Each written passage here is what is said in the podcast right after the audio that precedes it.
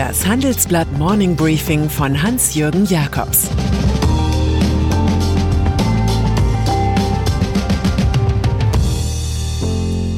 Guten Morgen allerseits. Heute ist Mittwoch, der 18. November, und das sind heute unsere Themen. Google in die Europa Cloud, deutsch-chinesische Autodeals und Roland Koch auf Erhards Spuren. Dieser Podcast wird präsentiert von O2 Business. Mit den neuen O2 Business Unlimited Tarifen sollen sich Geschäftskunden keine Gedanken mehr machen, ob genug Sprach- oder Datenvolumen vorhanden ist. Sie sollen sich nur noch entscheiden, welche Anwendungen für sie wichtig sind. Mehr dazu unter o2business.de. Europas Cloud Allianz. Heute ist großer Bahnhof für ein Vorzeigeprojekt des Kontinents.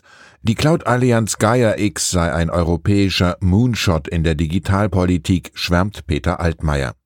Als Wirtschaftsminister ist er zwangsläufig mit Verkaufstalent gesegnet. Jetzt sollen die Mitglieder der neuen Brüsseler Gesellschaft Gaia X AESBL präsentiert werden. Auf der Bewerberliste mit mehr als 100 Firmen finden sich Namen, die mit Altmaiers Apollo-Romantik wenig zu tun haben, etwa das Unternehmen Palantir aus den USA, das für Regierungen, Militärs und Geheimdienste gearbeitet hat, oder auch Chinas Netzwerkausrüster Huawei. Google, Amazon und Microsoft wollen bei Europas Selbstertüchtigung ebenfalls dabei sein. Immerhin ist der entscheidende Verwaltungsrat ein Closed Shop. Dort haben nur europäische Mitglieder das Sagen. Börsenchef in Feierlaune. Mit misslungenen Deals hat die deutsche Börse viel Erfahrung, aber das war bevor Theodor Weimer Vorstandsvorsitzender wurde. Nun wagt er einen 1,5 Milliarden Euro Deal. Er kauft 80 Prozent der Institutional Shareholder Services, kurz ISS. Das Unternehmen berät und vertritt Aktionäre auf Hauptversammlungen.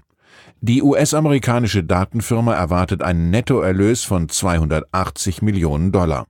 Sie hat sich früh auf Dienste rund um Umwelt- und Gesellschaftskriterien bei der Geldanlage spezialisiert.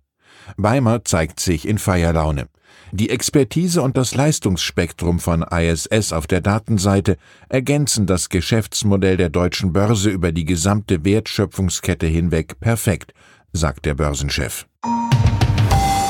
Vorstandswechsel bei E.ON. Zu seinem 60. Geburtstag im Oktober 2019 hat Johannes Theissen in einem internen Gespräch Greta Thunberg kritisiert. Es sei schwierig für ihn, mit jemandem zu diskutieren, der nicht auf die Überprüfung von Fakten setze, so der CEO des Energiekonzerns E.ON. Typisch Theissen, vergesst Heilsversprechen, Empirie ist alles. Nun wird er im Management von E.ON Platz machen. Eine neue Ära wird eingeläutet, vermutlich lange vor dem offiziellen Vertragsende zu Silvester 2021. Das hat mein Kollege Jürgen Flauger erfahren.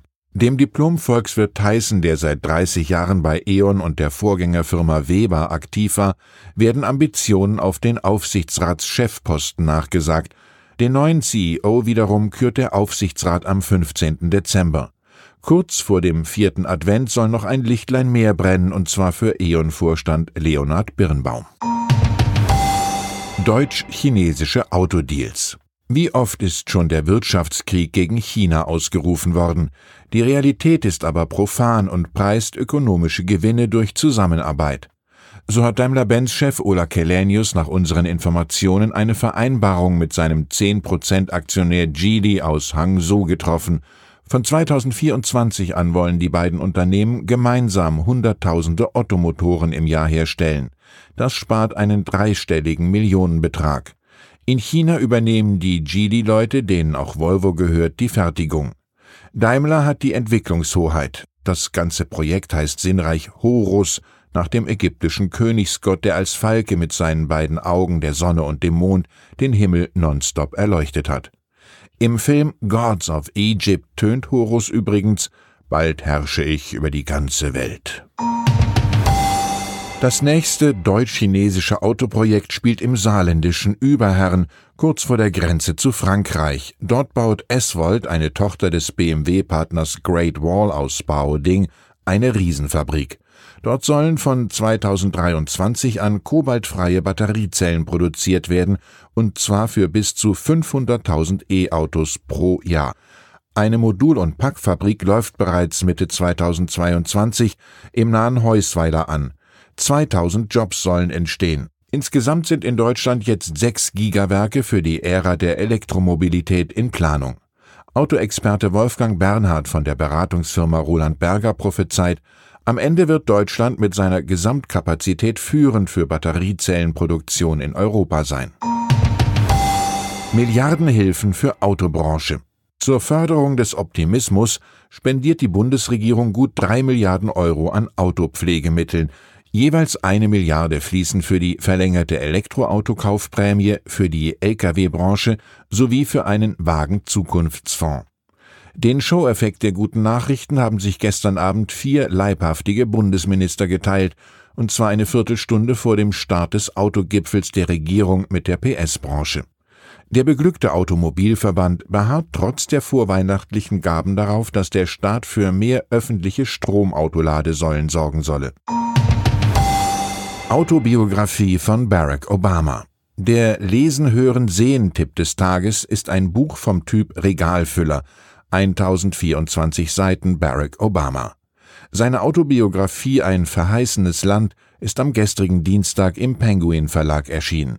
Der Ex-Präsident beginnt mit seiner politisch nicht sehr aktiven Familie, plaudert darüber, wie Paul McCartney im Weißen Haus Michelle sang und endet mit der Tötung von Osama bin Laden 2011.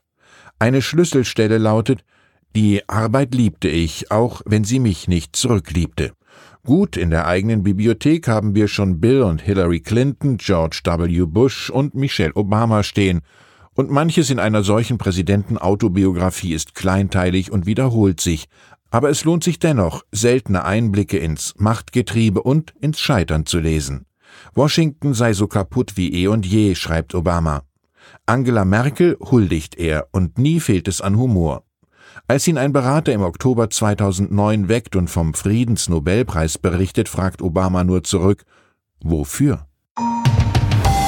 Neues von Wirecard. Es gibt zwei schlechte Nachrichten für Markus Braun, den Ex-Chef der kapitalistischen Windmühle Wirecard, der zurzeit in U-Haft sitzt. Zum einen muss er einer Vorladung in den Bundestag nachkommen. Der Bundesgerichtshof hat seine Beschwerde dagegen abgewiesen. Zum anderen ist eine Mail der Münchner Staatsanwaltschaft an den Parlamentarischen Untersuchungsausschuss bekannt geworden. Danach soll Dr. Braun nach Meinung der Strafverfolger entgegen seiner Dementi in kriminelle Machenschaften verwickelt gewesen sein. Der Österreicher habe innerhalb der Bande als Kontroll- und Steuerungsinstanz gewirkt. Es habe ein Teile- und Herrschesystem existiert, geprägt von militärisch-kameradschaftlichem Chorgeist und Treueschwüren untereinander. Fast wie bei einem östlichen Nachrichtendienst. Roland Koch auf Erhards Spuren. Und dann ist da noch die honorige, nicht ganz staubfreie Ludwig Erhard Stiftung. Diese braucht genauso eine Auffrischung wie die deutsche Fußballnationalelf, die in Spanien mit 0 zu 6 unterging. Während Trainer Joachim Löw auf die Ablösung wartet, hat die Erhard Stiftung mit dem Christdemokraten Roland Koch einen neuen Chef gefunden. Er ersetzt den ins Abseits geratenen Publizisten Roland Tichy. Hessens Ex-Ministerpräsident Koch hat dreieinhalb Jahre zunehmend glücklos als CEO des Konzerns Billfinger agiert. Erhards Erben erwarten jetzt von ihm klare ordnungspolitische Zwischenrufe. Schon im September 2018 hatte der Jurist gewarnt, dass der Staat darauf achten müsse, nicht durch Überreaktion in eine Rolle zu kommen, die sowohl seine Kompetenzen übersteige, als auch die Wettbewerbsfähigkeit einer wichtigen Industrie ruiniere. Erhard hätte wohl volkstümlich ergänzt, die Volkswirtschaft ist kein Patient, den man pausenlos operieren kann. Ich wünsche Ihnen einen produktiven Tag mit genügend Kompetenzbeweis. Es grüßt Sie herzlich Ihr Hans-Jürgen Jakobs.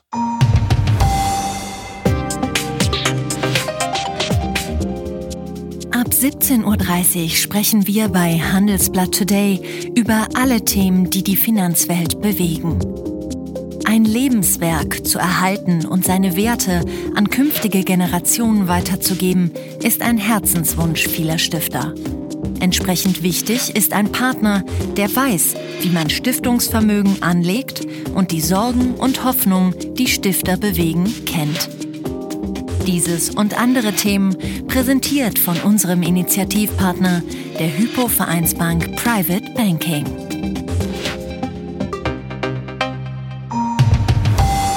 Das war das Handelsblatt Morning Briefing von Hans-Jürgen Jakobs, gesprochen von Peter Hofmann.